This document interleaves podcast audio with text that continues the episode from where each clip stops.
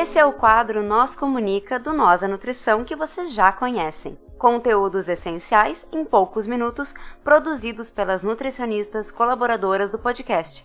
Quer saber mais sobre elas ou sugerir um assunto que você quer ouvir por aqui? Segue a gente no arroba Nós a Nutrição, nós com Z, e manda uma DM por lá ou um tweet se preferir. Bora pro episódio? Seguimos agora com a nutricionista Lisiane Camargo. Oi, pessoal! Aqui é Lise Camargo e hoje vamos falar sobre um assunto muito importante, mas muito pouco abordado: vivências e desafios alimentares no puerpério. E apesar de culturalmente dizermos que o puerpério é apenas os 40 primeiros dias do pós-parto, ele pode se estender em até dois anos, especialmente para as mães lactantes. Se jogarmos no Google, vai chover dicas de como uma mãe deve se alimentar no pós-parto. Quais são os alimentos e nutrientes importantes? Falam da importância de uma alimentação saudável, tanto para a saúde da mãe quanto para a saúde do bebê. Tudo isso é verdade. Mas será que uma nova mãe que ainda está em processo aprendendo a ser mãe, com uma montanha de emoções e sentimentos novos, com o cérebro literalmente sendo modificado, além de questões hormonais, privação de sono, solidão, mudanças de rotina e de falta de tempo, vai conseguir ter uma alimentação saudável, como desejado e preconizado? A não ser que tu tenha cozinheira, babá, uma rede de apoio invejável ou tenha conseguido super se organizar durante a gestação, em geral a resposta é não. Claro que cada mãe passa por um processo de maternar diferente. Eu, particularmente, só fui olhar para minha alimentação depois que meu filho fez três meses. Demorou três meses para me dar conta que eu estava me alimentando super mal e no piloto automático. Isso quando eu conseguia ter tempo para comer. Às vezes eu tinha que engolir a comida porque o bebê estava chorando. Isso quando eu lembrava de comer. Negligenciei minha saúde. Sim, eu negligenciei.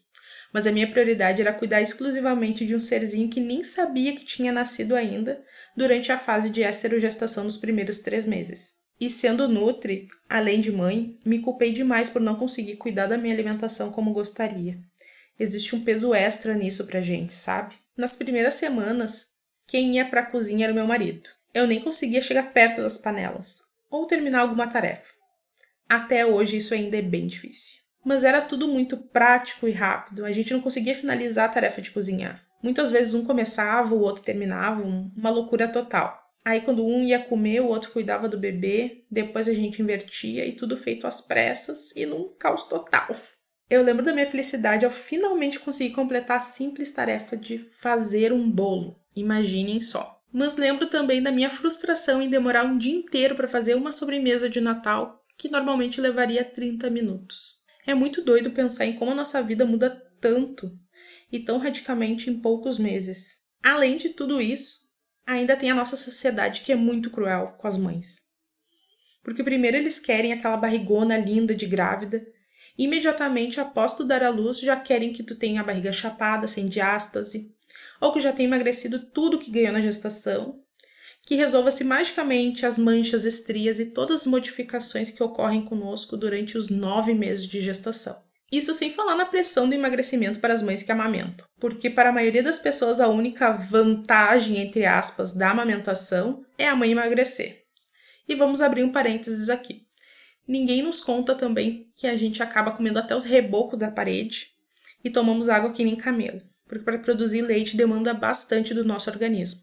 Temos todas essas questões para lidar e só para somar ainda mais com as nossas angústias maternas, temos as mães influencers, com as suas vidas e rotinas perfeitas e instagramáveis, mostrando que existe sim como dar conta de tudo, comer adequadamente, ter vida social, treinar, dormir, se arrumar e tudo isso como se a gente fosse um robô, que só faz a gente se comparar e se culpar ainda mais.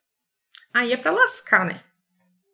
Bom, dito tudo isso, trouxe algumas dicas que me auxiliaram bastante e que para mim funcionou e tem funcionado. Sei que parece muito óbvio, mas é super importante organização e planejamento. Organizar as comidinhas que você e sua família vão comer. Planejar antecipadamente ajuda demais na hora do sufoco. Para quem conseguir congelar algumas marmitas, pelo menos para os primeiros dias, vai ser só sucesso mas para mim acabou não rolando porque o baby resolveu nascer adiantado. Mas essa organização e planejamento não precisa ser nada surreal. Algumas coisas práticas já ajudam. Um franguinho desfiado, uns vegetais picados. Já vão fazer um sandubão, um macarrão, um risotão. Dá até para rolar um omeletão com os vegetais também. Muita fruta para os lanches, iogurte, chia, aveia, para quando a gente precisa de mais uma sustância, mas precisa ser jogo rápido para poder atender o bebê. Feijão e lentilha, recomendo já deixar congelado. Elas rendem bastante, mas o preparo demora mais. Eu sou tim lentilha, então eu já colocava carne, um pouco de linguiça, batata, cenoura, couve-flor junto e já virava um prato único. Uma beleza. É importante também ter os ingredientes já pré-prontos, picados e congelados, de preferência, que aí é só jogar na panela. Um prato que foi meu comfort food foi estrogonofe com vegetais. Aí eu já não me preocupava com os vegetais, fazia um arroz para acompanhar, jogava uma batata palha em cima e pronto. É importante ter um chocolate, um docinho para os momentos que precisar de conforto ou naqueles momentos que a gente acaba sentindo vontade. Porque sim. E vale lembrar que o chocolate ajuda a produzir ocitocina que auxilia na produção de leite, hein? Claro que assim como outras fontes de cafeína, é preciso evitar o excesso para que amamenta. E não, o chocolate não dá cólica no bebê. E tenha sempre água à vista para se manter hidratada e porque a sede sempre vem quando menos a gente espera. Atenção para a divisão de tarefas. Você, marido, namorado, companheiro e afins, esteja presente e faça a sua parte como pai e parceiro. Sei que pode parecer muito óbvio, porém, culturalmente, o peso das tarefas do lar e com os filhos ficam nas costas das mulheres. Claro que as coisas já estão mudando e vejo muitos homens tendo iniciativa e pegando junto, cozinhando, dividindo os cuidados da casa e do bebê. E isso nos faz ficar bem menos sobrecarregadas e surtadas e vai refletir também em uma alimentação de mais qualidade. Outro ponto importante é ter uma rede de apoio.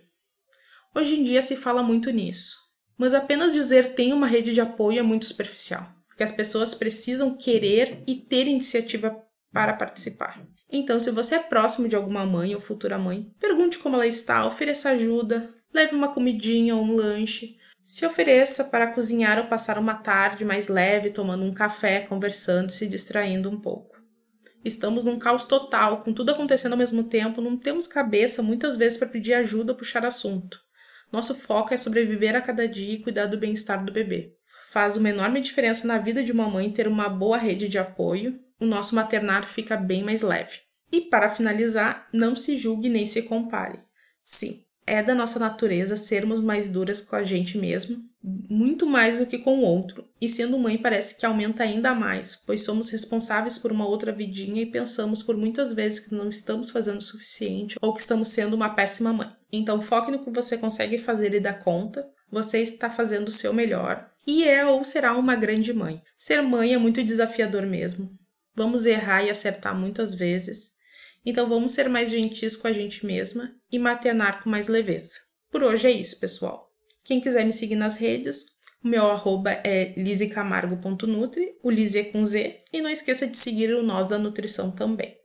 O arroba é Nós da Nutrição, Nós com Z também. Abração e até a próxima. É isso aí, pessoal. Vocês ficaram com mais um Nós Comunica. Se vocês querem entrar em contato conosco, vocês nos encontram em todas as redes sociais por arroba Nós da Nutrição, Nós com Z, ou vocês podem mandar um e-mail para contato@nosanutrição.com.br. Vocês podem falar conosco ou falar com as Nutris colaboradoras que estão produzindo esse conteúdo sensacional. Entre em contato conosco. Vamos lá. Abraço. Tchau, tchau.